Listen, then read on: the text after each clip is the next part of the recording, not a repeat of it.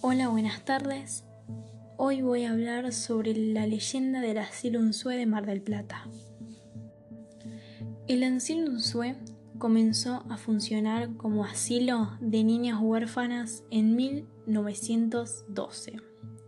Se dice que por la noche se escuchan sonidos extraños que venían de unos túneles secretos en el asilo.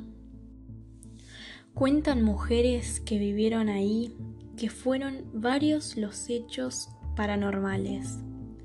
Camas que se mueven solas, pasos o pisadas a la noche, puertas que se abrían y se golpeaban mágicamente. Serenos del turno noche cuentan que cuando realizaban recorridos de madrugada se escuchaban sonidos de cajas musicales, risas y hasta llantos de un bebé. Una de las versiones fantasmales y una de las más conocidas es sobre una monja que fue abusada en el lugar por un capellán que realizaba visitas.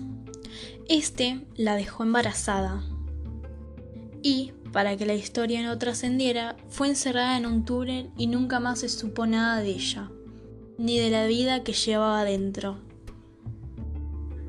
También se habla de abortos clandestinos o nacimientos ocultos de mujeres de la aristocracia con embarazos no deseados, o los túneles usados durante la dictadura militar. Muchas son las versiones escuchadas del asilo. Solo quedaría pasar una noche ahí para ser testigos de los terroríficos sonidos que allí se presentan.